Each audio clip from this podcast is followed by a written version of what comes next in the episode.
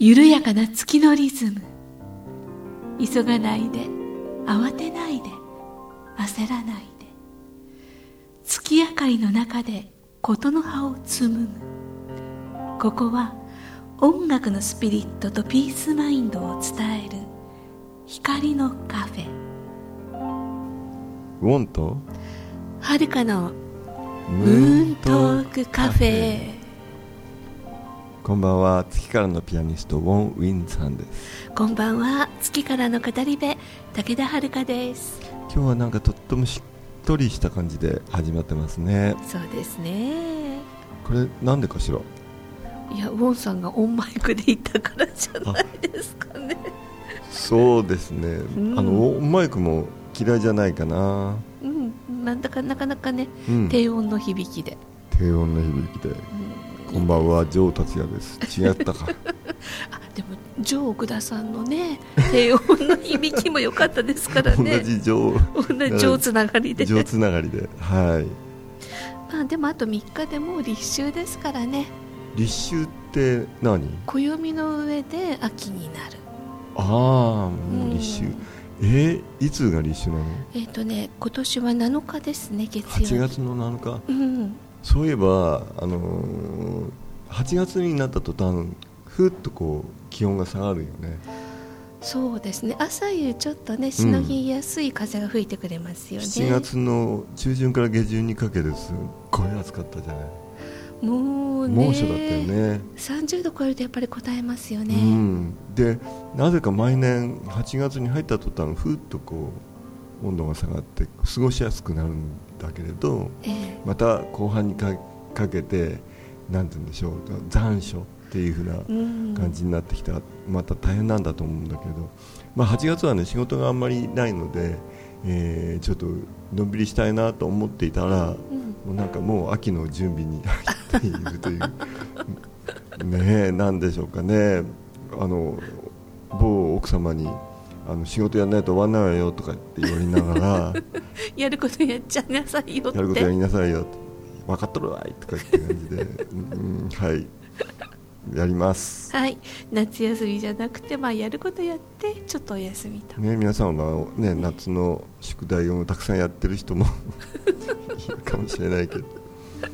明日やる明日やるって言ってはよ40回言うとあ夏休みが終わりますからね 私もそうでしたよやっぱり。ギリギリにならないとなんかやらない子でしたからね、あそうだよね。僕もそうだったな。うん。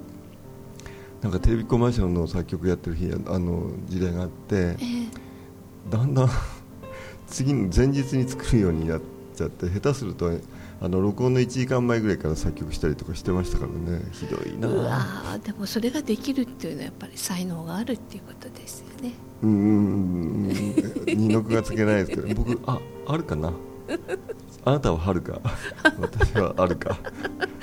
はい。やっつけ仕事とねよく言われることですけれどもね。う懐かしいです。でもまあ火事場のバカ力で。そうですね。ねラそういうことストスパもありますートでねよねいきます、うんやっぱ追い詰められないと人間ねできないってことありますからね。追い詰められたくない。追い詰められたくさてはい。今日はですねあのはるかさんをフォーカスしたいなと思っていて、わお。うん、その数日前、えー7月30日にはるかさんなんかイベントされたんですよね。そうなんですよ。えっ、とね7ヶ月ぶりのライブですね。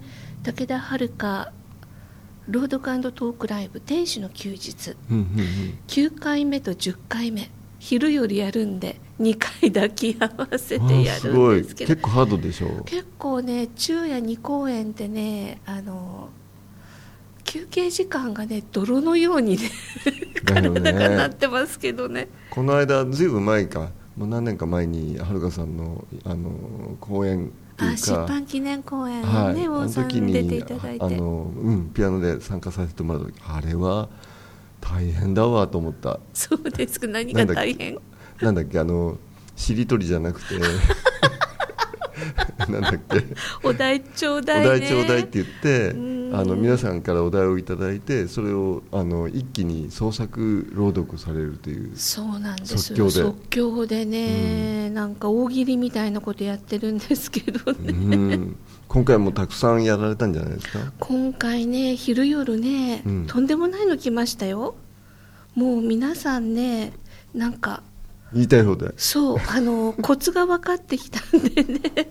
やりたい放題そうどうやったら私を困らすことができるかって思ってて。優しいね。そうもうねひねりにひねってねくださるんですよ。でしかも特に身内がねすごいの。をぶち込んで身くる身内って辛辣ですよね。身内ってねもう草できるだろうぐらいのね ところでねやってくれどんな内容だったんですか、うんとですね今回昼の部はですねこんなお題が来たんですね。お題はっていうかまあ思いついた言葉をその場で言ってっていうことでいただいてるんですけども、うん。えーっとねまず身内かみお手本というか見本で身内からこの間茶毒川の毛虫の毛にやられました。ちょっと待って。何を言ってるのかよく分かんなかったんだけど。茶毒茶毒が茶色の毒が？庭仕事してお庭をちょっとねやってたら茶毒ガっていうガの一種にうんうん。刺されちゃったんですって、でブツブツいっぱい出てかゆくてまあ皮膚科に行ったら「ああ茶毒ガですね」みたいなことを先生に言われて、まあ、だいぶ収まってくる来てるから、まあ、まあほっといて治りますよって言われて何もされずにそのまま帰ってきたっていうね。あそんなにでもじゃあ毒性は強くはない、そうそうそう、うん。でもやっぱりバーッとね、うんうん、赤い斑点出たって言ってましたからね。でそのお題がもうこれが入ってその次が会場から 筋トレ。あの詩を朗読しようとしてんだよね。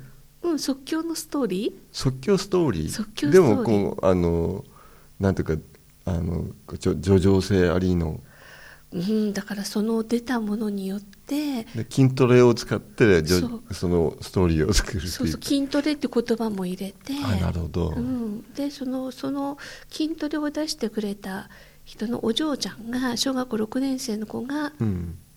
ベルデたけしの幽霊スポットいうのを出してわかんない。わかんないでしょ？わかんない。わかんないからね。ベルデスポットってう何、ん、ベルデたけしの幽霊スポットっていうのがなんか練馬の方にあるんですって。でベルデたけしっていうのが、うん。私はビートたけしみたいな人のことなのかなと思ったらそうじゃなくてなんかホテルの廃墟みたいなベルデ？たけしっていうなんかね建物があるんですって、調べてみよう。うん私も調べてみよう。でそこのね幽霊スポットに行って肝試しをしてきたっていう話で、うん。でまあその幽霊スポットがいい。で他の人は浴衣姿ほっとしまうんすよね、それはこういうの来ると、ね、上場性がありますよねから夏っぽくて。そう、ん。季節物で出してもらってねよく。ね気遣ってもらってありがたいわ。ね少しそういうのもなければね。なければね。それからハマグリ食べたい。ストレート。なんか来る途中にねハマグリをね扱ってるなんか飲食店がいっぱいあったから見てたらハマグリ食べたくなったのって、ハマグリのお吸い物美味しいよね、まあ焼きハマとか美味しいあですよね日本酒の。お醤油ちょっと垂らしてね。あのいいあの香りが。たまらない。たまらない、でピンクの花。うんうん。誠実。お昼食べてなくてお腹すいた。まんまみたいな、ね、まんまですね。まんまです。それからねあとね。ん？半分しか聞こえない半分ぐらいしか聞こえない。これね耳がね、うん。だんだんこう聞こえなくなってきたっていうね。あ老化して？そうそうそうそう、私の主人の母のお友達が一緒に来てくれて「もうこの頃さあれじゃん耳が聞こえなくなってきてるんだよ」とかって言って。ああね年とともにねそうあの劣化するから、ね、70代にね、うん。入ってる、ね、方ですけどもう半分ぐらいしか聞こえないと、うん。でその奥様が私は耳の遠い旦那の奥さんですと。もうもうそれももろだね。もろですよね、うん。でまああのお姑さんに「じゃあママは?」したら「うんママわかんない」って言ってそのまま。それかわいいねもうなんか意味が全然分かってないでしょうがないんですけどね、まあ、それも入れて。それからクソ暑い夏の日曜日。おっしゃるそれからあとね4つですね。庭に実るブドウに蜂さんがやってきて嬉しい。ああメルヘンですよね。ね。うん。それからゆっくりお風呂に入りたい。Me too 温泉行きたい。温泉行きたい。それからお月様こういうね、まっとうなのもらうとね、嬉しいですよね。ほっとしますね。ほっとしますね。あと最後、うちの旦那が、違うだろう、このハゲ。あ来ちゃ来ちゃったな社会問題系が来ましたねましたね。ね。でこれらの言葉を全部入れてうんうん。一つのストーリーを即興的に作るの。作ったんです。もう20秒ぐらいちょっともうあ本当頭真っ白なんですよ。これが出てる時眺めながら。どうしようって。思いながらね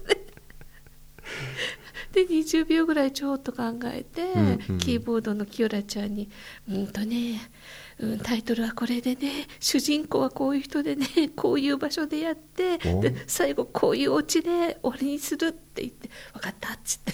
音楽も大変だよね。大変。すごいすぐ対応してくれるんだ彼す女ぐ対応してくれる。もうね庭に蜂さんがやってきてちょっとブンブンブンって感じでやってくれるし。楽しそうだねでも。楽しい聞いてる人は楽しいよね。そうであの、うん。肝試しに行くなんて言うとそれっぽい曲をその場ですぐね。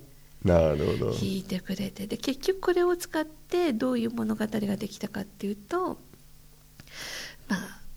一軒家に住んでる奥さんが暑いからなるべく午前中に草むしりとかお庭の手入れしましょうって、まあ、うん。うんやってて、あこの間茶毒ガに刺されちゃったわねとかってね。井戸端会議。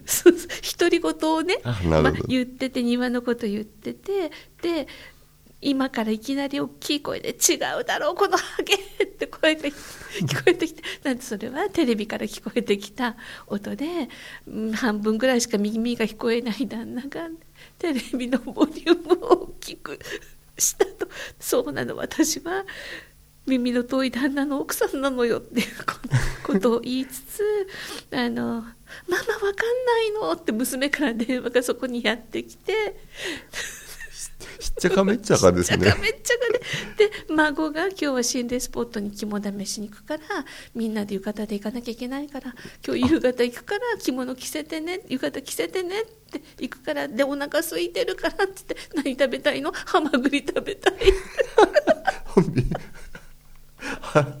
ははまはまりますね。うんでまあじゃあ行ってらっしゃいと、ね、用意しとくわって。じゃあ心霊スポット行って悪いものいっぱい浴びてくるだろうから ゆっくりね塩を入れたお風呂に入らせて お花が一番浄化力があるっていうからピンクの花も用意してああじゃあお使いに行ってハマグリ買ってこなきゃねみたいなね。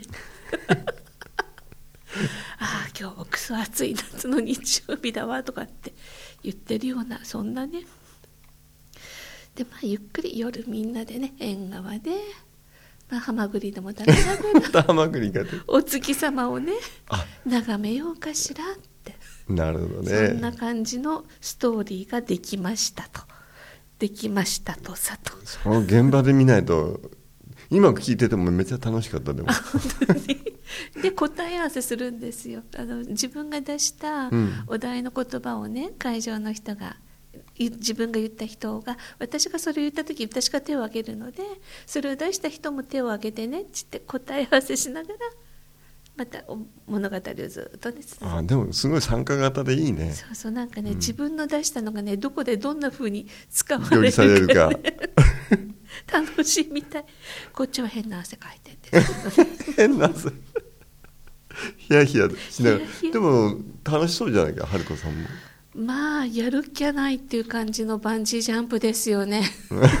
気分的にはまあでも面白いですよ。この頃ねセリフものが増えてきたりとか、うんうん。凝ったものだとかがね増えてきて昔はね最初の頃は雨上がりの虹とかね。ねなんか叙情的だったものね。そうそう美しい、い言葉がみんな出てたんですけど、うん。最近違うのもう本当に。非常にリアルな。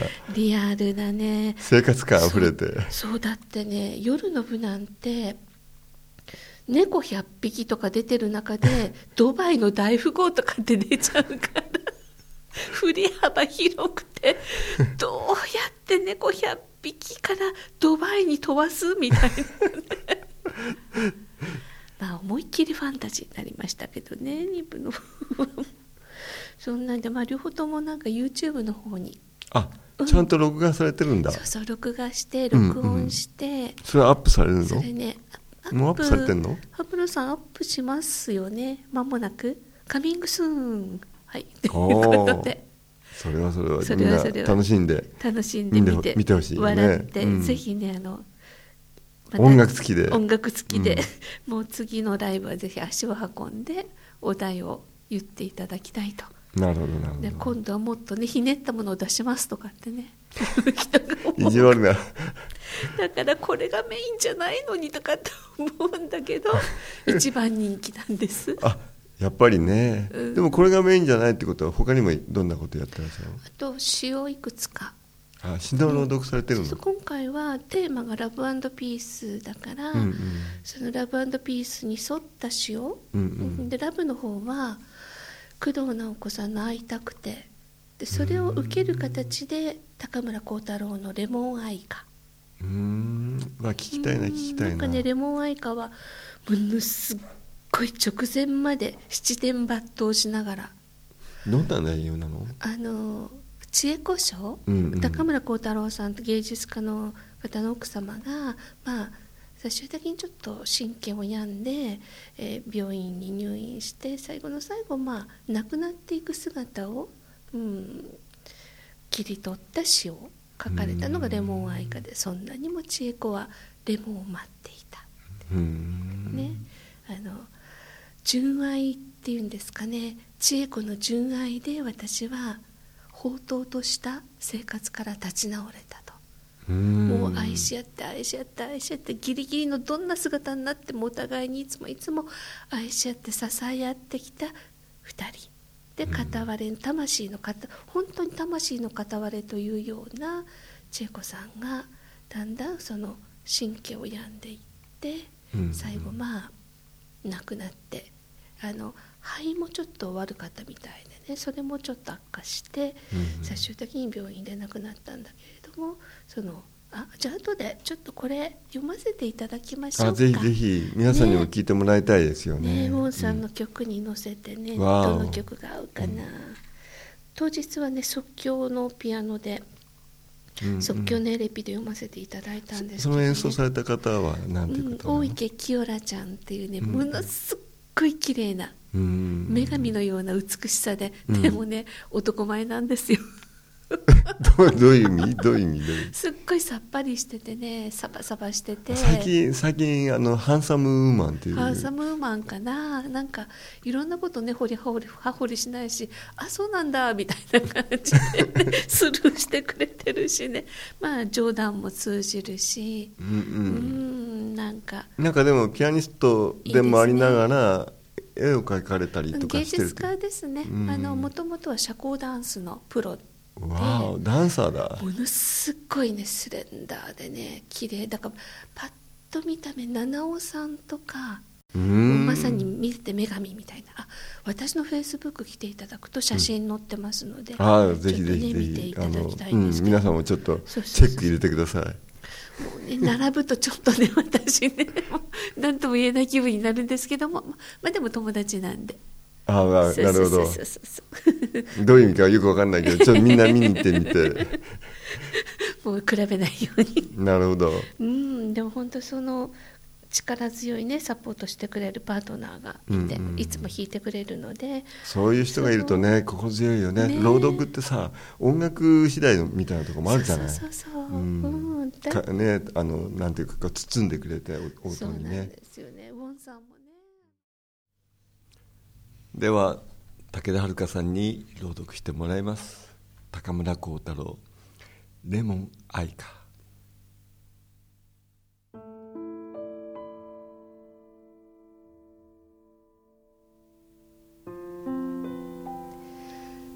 レモン愛花高村光太郎。そんなにもあなたはレモンを待っていた。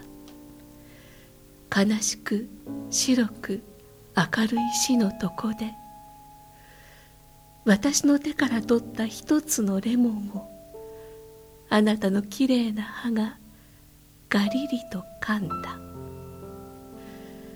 トパース色の好機が立つ。その数滴の天のものなるレモンの汁はパッとあなたの意識を正常にした。あなたの青く澄んだ目がかすかに笑う。私の手を握るあなたの力の健康さよ。あなたの喉に嵐はあるがこういう命の瀬戸際に千恵子は元の千恵子となり生涯の愛を一瞬に傾けた。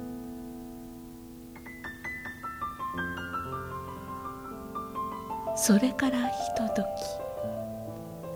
昔山頂でしたような深呼吸を一つしてあなたの気管はそれなり止まった。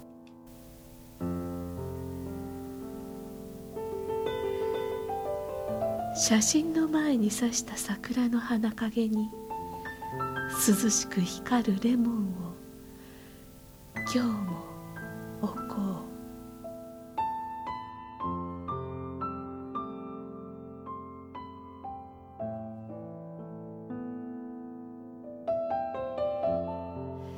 次回のオンエアは8月11日金曜日午後7時からの予定です。あ祝日ですね。楽しい連休。ねプランいっぱいあるかと思います。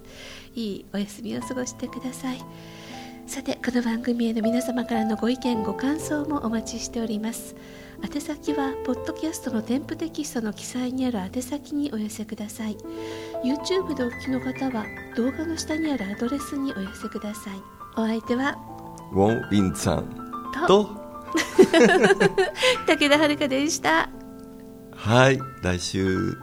また来週。また来週。聞いてくださいねウォンとはるかのムーントークカフェこの番組はサンドウェアブルームーンの提供でお送りしました。